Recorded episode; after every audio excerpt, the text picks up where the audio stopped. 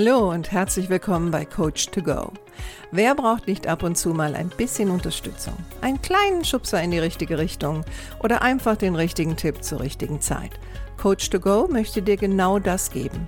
Und ich bin Heike Beck-Kobau und seit über 25 Jahren berate und begleite ich Menschen als Coach, Autorin und Mediatorin. Und ich würde mich sehr freuen, wenn ich auch dein Wegbegleiter sein darf. Hallo, schön, dass du da bist. Heute wieder mal ein Thema aus meinem Kernkompetenzbereich. Also ein Thema aus dem Bereich der Konflikte, aber ganz speziell das Thema Umgang mit Kritik. Und deswegen heißt diese Folge auch, kannst du eigentlich mit Kritik umgehen? Denn für viele Menschen beginnen Konflikte mit der Äußerung einer Kritik oder das, was sie als Kritik empfinden. Und die meisten meiner Klienten oder auch Seminarteilnehmer, wenn ich sie frage, ob sie mit Kritik umgehen können, sagen sehr viele ja, wenn sie gerechtfertigt ist. Aber nach über 25 Jahren in diesem Bereich würde ich sagen, über 90 Prozent der Leute können nicht mit Kritik umgehen, egal ob sie gerechtfertigt ist oder nicht. Denn die meisten reagieren sofort, nachdem ihr Gehirn glaubt zu erkennen, dass es sich um eine Äußerung mit Kritik handelt. Und was die meisten machen ist, sie lassen den anderen nicht ausreden, sie unterbrechen und irgendwie versuchen sie, die Kritik loszuwerden. Oder versuchen dem anderen dann auch sehr schnell zu beweisen, dass er Unrecht hat. Und das, obwohl sie eigentlich die Kritik gar nicht bis zum Ende gehört haben. Und das führt natürlich auch ganz oft dazu, dass sie in eine Konfliktspirale hineinsteigen. Also das heißt, diese Unterbrechung führt eigentlich dazu, dass der andere dann nochmal nachlegt und dann geht das hin und her und man kann das förmlich beobachten, wie die sich so quasi in ein Loch hinein manövrieren und dann nimmt der Konflikt seinen Lauf. Ich möchte heute aber gar nicht so sehr darüber sprechen, äh, wo ein Konflikt hingehen kann oder wie man einen Konflikt löst oder wie man vielleicht auch besser mit Kritik umgeht, sondern ich möchte einfach mal aufzeigen, was sind eigentlich so Standardreaktionsmuster auf Kritik. Und dann kannst du für dich mal schauen, ob du dich da wiederfindest und du kannst auch für dich entscheiden, ob du das nächste Mal, wenn du in eine Situation kommst, wo du dich glaubst, kritisiert zu fühlen oder vielleicht wirst du auch kritisiert, wo du entscheiden kannst, ob du genau auf diese Art und Weise mit der Kritik umgehen willst mit dem Gedanken natürlich auch, ich trage dann vielleicht auch was zu der Konflikteskalation bei. Welche Reaktionsmuster gibt es also? Und ich bin sicher, dass die jetzt nicht unbedingt alle vollständig sind. Eins der Standardreaktionsmuster auf Kritik und oftmals das erste, was Menschen tun, nachdem sie unterbrochen haben, ist, Sie fangen an, dem anderen zu erklären, warum das, was er sagt, vielleicht geschehen ist. Ja, also ne, vielleicht handelt es sich um irgendeine Situation und sie fangen so an zu erklären, warum sie gar nicht anders handeln konnten oder warum das nicht anders laufen konnte und glauben oftmals als Sender dieser Erklärung, dass das jetzt für den anderen nützlich wäre. Aber wenn wir ganz ehrlich sind, im Grunde genommen wollen wir doch nur, dass die Kritik weggeht. Also, dass der andere versteht, dass er einen Fehler gemacht hat mit seiner Kritik. Und was wir oft unterschätzen, ist, dass so eine schnelle Erklärung, besonders wenn wir offensichtlich noch nicht richtig zugehört haben, führt eigentlich eher dazu, dass der andere das Gefühl hat, dass wir uns rechtfertigen. Und es gibt ja diesen wunderbaren Spruch, wer sich rechtfertigt, muss es ja nötig haben. Heißt, der andere kriegt eigentlich das Gefühl, ich glaube, ich habe da einen Punkt getroffen. Ne? Also ich scheine wohl recht zu haben. Das ist eine Reaktion, die dann beim Empfänger generiert wird. Eine weitere ist aber auch, dass wenn ich eine ungefragte Erklärung bekomme und ich vielleicht mit meiner Kritik ich meine, ich glaube ja meistens, dass ich recht habe mit der Kritik. Außer ich möchte jetzt eine Kritik benutzen, um jemanden zu verletzen. Aber reden wir jetzt wirklich mal über eine Kritik, die ich auch wirklich so meine. Und ich bin vielleicht selber nervös und jetzt traue ich mich, diese Kritik loszuwerden und der andere fängt mir an, die Welt zu erklären. Das kann auch dazu führen, dass ich total abgenervt bin. Und diese Reaktionsmuster, die ich dir jetzt vorstelle, die führen ja auch sehr oft dazu oder sind der Grund dafür, warum viele Leute erst gar keine Kritik äußern. Oder nur Kritik äußern, wenn sie schon wütend sind, weil das nervt. Ne? Also ich, ich möchte etwas sagen, was mich stört.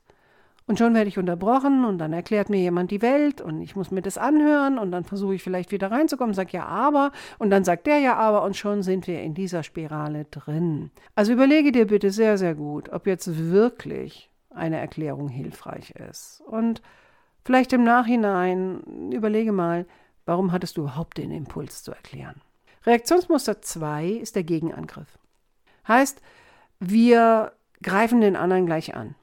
So nach dem Motto, ähm, ja, Sie haben überhaupt kein Recht, sich bei mir hier zu beschweren. Sie sind ja auch nicht. Also ein ganz beliebtes Muster.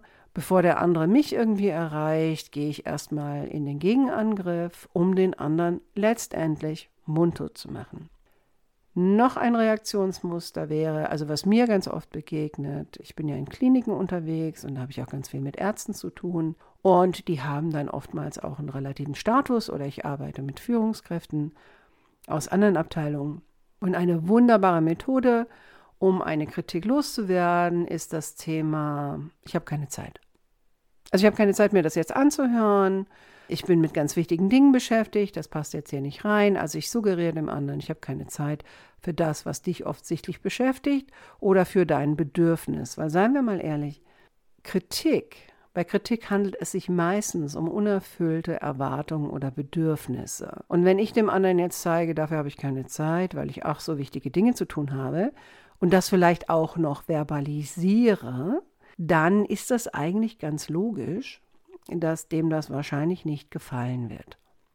Und das, was ich dir jetzt hier so mitgebe, äh, denk nicht nur darüber nach, wie es ist, wenn du so reagierst, sondern denke auch mal über Situationen nach, wo du der Empfänger von solchen Reaktionen warst, weil wahrscheinlich war das nicht besonders angenehm und trotzdem muten wir das anderen Leuten zu. Ein weiteres Reaktionsmuster ist die Reaktion des Herunterspielens. Beliebter bei Männern, nach meiner Erfahrung. Und das soll dann oftmals lustig sein, aber oftmals ist es im Grunde genommen nur sarkastisch. Und Sarkasmus beinhaltet fast immer eine Abwertung meines Gegenübers. Also auch da darf man sich dann nicht äh, wundern, wenn der Schuss nach hinten losgeht.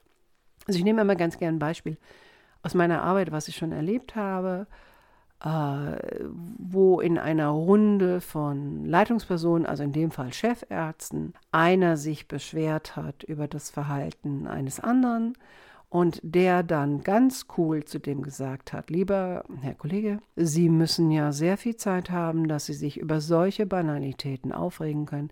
Ich habe sie nicht.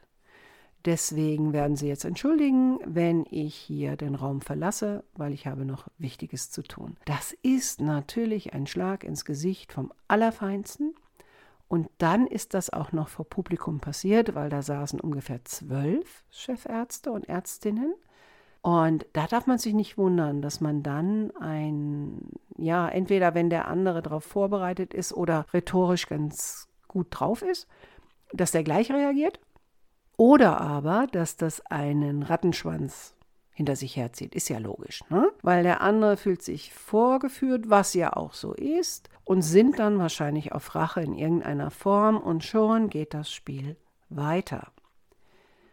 Was ich auch ganz oft erlebe oder wovor viele ähm, auch Angst haben, ist, dass der andere einfach weggeht. Also in diesem Fall ist das ja eigentlich auch passiert. Ne? Derjenige ist dann aufgestanden und gesagt, dafür habe ich keine Zeit, da gehe ich jetzt. Aber was ich oft auch bei Führungskräften merke, besonders die, die jetzt nicht in so einer hochrangigen Position sind, also eher so Teamleiter oder so, die haben oft Angst davor, dass wenn sie Kritik äußern, der andere einfach aufsteht und geht. Und witzigerweise, also besonders die Frauen, witzigerweise haben die auch Angst davor, wenn die das nie erlebt haben. Ich, ich weiß gar nicht, wo das Bild herkommt, dass man dann denkt, der andere steht jetzt auf und geht, aber das ist eine große Angst. Ne? Also dann da zu stehen, den Mut gehabt zu haben, etwas anzusprechen und der andere ignoriert mich. Und ignorieren kann ich ja auch nicht nur, indem ich weggehe, sondern indem ich bleibe und einfach schweige. Also gar nicht reagiere vielleicht eher äh, auf den Tisch schaue, wenn ich dann sitze und ähm, mimisch gar nicht reagiere oder aber den anderen weiterhin anstarre und gar nichts sage. Also es entsteht so eine peinliche Stille. Und je nachdem, wie souverän dann das Gegenüber ist, ähm, wie gehe ich jetzt damit um? Und was bei vielen passiert ist, dass sie dann eine Erklärung reingeben, warum sie jetzt gerade kritisieren. Oder vielleicht ein Gegenangriff. Also das Ganze wird dann dadurch auch noch verschlimmert. Ein weiteres Reaktionsmuster, was ich sehr gut kenne, ist das Anzweifeln. Und das ist ja sehr, sehr beliebt im Beschwerdemanagement. Nicht, dass das eine Technik ist, die man anwenden soll, aber das ist oft so eine Reaktion, wenn jemand jetzt sich zum Beispiel beschwert, dass das Gegenüber sagt, also das kann gar nicht sein. Besonders wenn jemand sich beschwert über jemand anderen. Ne? Also nehmen wir mal klassische Situation, bin im Hotel, gehe zur Rezeption, beschwere mich über etwas oder beschwere mich vielleicht über eine Person, äh, einen Mitarbeiter, wie der mich behandelt hat. Und dann kommt, also das kann ich mir gar nicht vorstellen, dass der Herr so und so das gesagt haben soll. Und die Grundbotschaft, die ja drin steckt, ist ähm, auf der einen Seite, Sie lügen mich doch an. Das kann ja gar nicht stimmen. Oder es könnte auch rüberkommen als, ähm, bist du sicher, dass du richtig zugehört hast? Hast du überhaupt noch alle Kronen zusammen oder alle, alle Tassen im Schrank? Also das sind ja alles, das nennt man ja Metabotschaften. Und wir reagieren ja meistens auf das, was wir glauben, was es bedeutet und nicht so sehr, was jemand gesagt hat. Weiter geht es mit den Schuldzuweisungen. Also auch das erlebe ich öfter klassische Situation jetzt bei mir in einem, in einem, Krankenhaus, in der Notfallambulanz, da passiert es sehr, sehr oft, dass man sehr lange warten muss und dass man das Gefühl hat, ähm, eigentlich passiert hier gar nichts. Und dann staut sich der Ärger auf. Vielleicht passiert schon was, aber vielleicht hinter den Kulissen und dann staut sich der Ärger auf. Und die meisten Leute warten ja sehr, sehr lange, bis der Ärger so ein gewisses Level erreicht hat und dann muss das raus. Und die gehen dann zu jemandem und sagen, sagen Sie mal, wann kommt denn hier endlich mal jemand? Also ich warte hier schon seit drei Stunden, das kann ja wohl nicht sein und so weiter und so fort. Und die kriegen dann eine Reaktion, wie zum Beispiel, ja, ähm, warum haben Sie denn nicht früher was gesagt?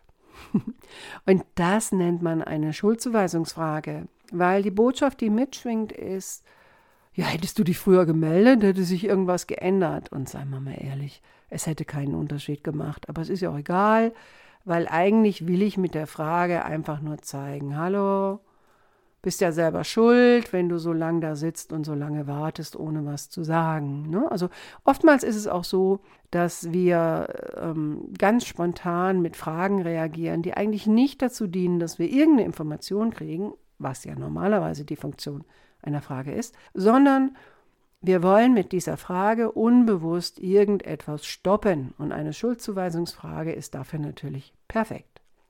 Wieder etwas, wovor Führungskräfte teilweise Angst haben, wenn sie dann Kritikgespräche führen, ist, dass der andere hochemotional wird oder die andere ist ja eher etwas, was Frauen machen, also jetzt nicht die Emotionalität, sondern das, was ich jetzt sage, nämlich sie fangen an zu weinen. Wenn die Führungskraft eine Frau ist, fühlt sie sich ähm, oftmals gleich schuldig. Ne? Oh, hätte ich doch bloß nichts gesagt. Oh, hätte ich bloß meinen Mund gehalten. Ähm, sie füllen dann oft das Schweigen, was ja daraufhin folgt. Ne? Die andere weint und, dann fangen sie an, vielleicht auch wieder mit Erklärung oder ja, habe ich ja nicht so böse gemeint. Also, ne? also es wird ganz, ganz hilflos. Und die Männer, merke ich sehr oft, die sind auch hilflos, aber die wollen dann irgendwie weg davon. Also die sagen dann so Dinge wie, ähm, ja, okay, also äh, vielleicht sollten wir jetzt mal eine Pause machen oder vielleicht reden wir lieber morgen weiter, bis sie sich beruhigt haben und gehen dann vielleicht sogar weg. Beide Reaktionen deuten natürlich auf eine große Hilflosigkeit hin. Eine weitere Reaktion, vor der viele Kritikgeber auch Angst haben, ist das Thema Rache. Also oftmals ist es ja so, dass in dem Gespräch selbst reagiert der andere vielleicht gar nicht so schlimm oder vielleicht doch schlimm, aber wovor viele weibliche Führungskräfte Angst haben oder auch ähm, Frauen, wenn sie Kolleginnen kritisieren, äh, dass da vielleicht es Racheakte geben könnte. Also in meinem Metier sind das oder können das zum Beispiel Krankenscheine sein. Also das Thema Krankenscheine ist im Krankenhaus relativ weit verbreitet. Und das hat nicht immer damit zu tun, dass die Leute immer krank sind oder dass sie ähm, an einem Burnout leiden oder sonstiges, sondern es hat auch oftmals mit Konflikten zu tun. Also dass diese Möglichkeit des Krankenscheins gezogen wird, in dem Fall, weil man den anderen ein bisschen abstrafen will. Ne? Eine Reaktion, die zum Beispiel bei Leuten, die sich über irgendetwas beschweren, nicht gut ankommt, ist das Thema, dafür bin ich nicht zuständig. Also wir verweisen auf andere, da sind sie bei mir falsch. Da müssen Sie an die Verwaltung schreiben oder an die Geschäftsführung schreiben oder ein, ähm, was weiß ich, in den Kummerkasten etwas werfen und so weiter und so fort. Also die Leute nehmen sich der Beschwerde nicht an, besonders dann nicht, wenn sie wissen, dass, naja, bis die den anderen da erreicht. Das dauert oder auf jeden Fall wollen sie die Beschwerde loswerden oder die Kritik loswerden. Was ja auch sehr oft passiert, sind etwas, das nenne ich falsche Entschuldigung, also dass dann oftmals die Erklärungen damit anfangen, dass man sagt, ja, tut mir leid, aber wir haben kein Personal oder wir haben keine Zeit oder Sie sehen ja, was hier los ist, aber warum haben Sie denn nicht früher sich beschwert? Also dieses Es tut mir leid bedeutet ja nicht wirklich, dass es einem leid tut. Und wenn du jemand bist, der die Sätze dann immer damit anfängt, dann empfehle ich immer, lass es sein. Also sag das bitte nur, wenn dir wirklich etwas leid tut, weil dann kommt es auch ehrlich rüber. Ansonsten ist das eine Floskel. Was bei Kritikgesprächen im Mitarbeiterbereich äh, öfter stattfindet, ist so dieses, ähm, ja, dass der Mitarbeiter oder die Mitarbeiterin wirken im ersten Moment sehr einsichtig und sagen dann so etwas wie, ja, okay, ähm, ich, ich werde versuchen, das zu ändern. Ich hoffe, dass ich das dann ändern kann. So, die Worte versuchen und hoffen zeigen aber im Grunde genommen ganz klar, dass der andere nicht wirklich daran glaubt, dass er es macht. Also gerade das Wort versuchen, ne? also wenn man mal genau darüber nachdenkt, was ist schon ein Versuch? Also niemand versucht etwas zwei, dreimal, sondern meistens nur einmal. Und Versuch ist auch oftmals halbherzig. Und wenn jemand sagt, ja, ich, ich hoffe, dass ich mich daran erinnere oder ich hoffe, dass wir das ändern können, dann ist das das Prinzip, die Hoffnung stirbt zuletzt. Und auch das wirst du kennen. Ähm, mit Hoffnung allein passiert oft sehr, sehr wenig, besonders in solchen Kontexten. Und eine weitere Reaktion, die mir einfällt, ist die Opferhaltung.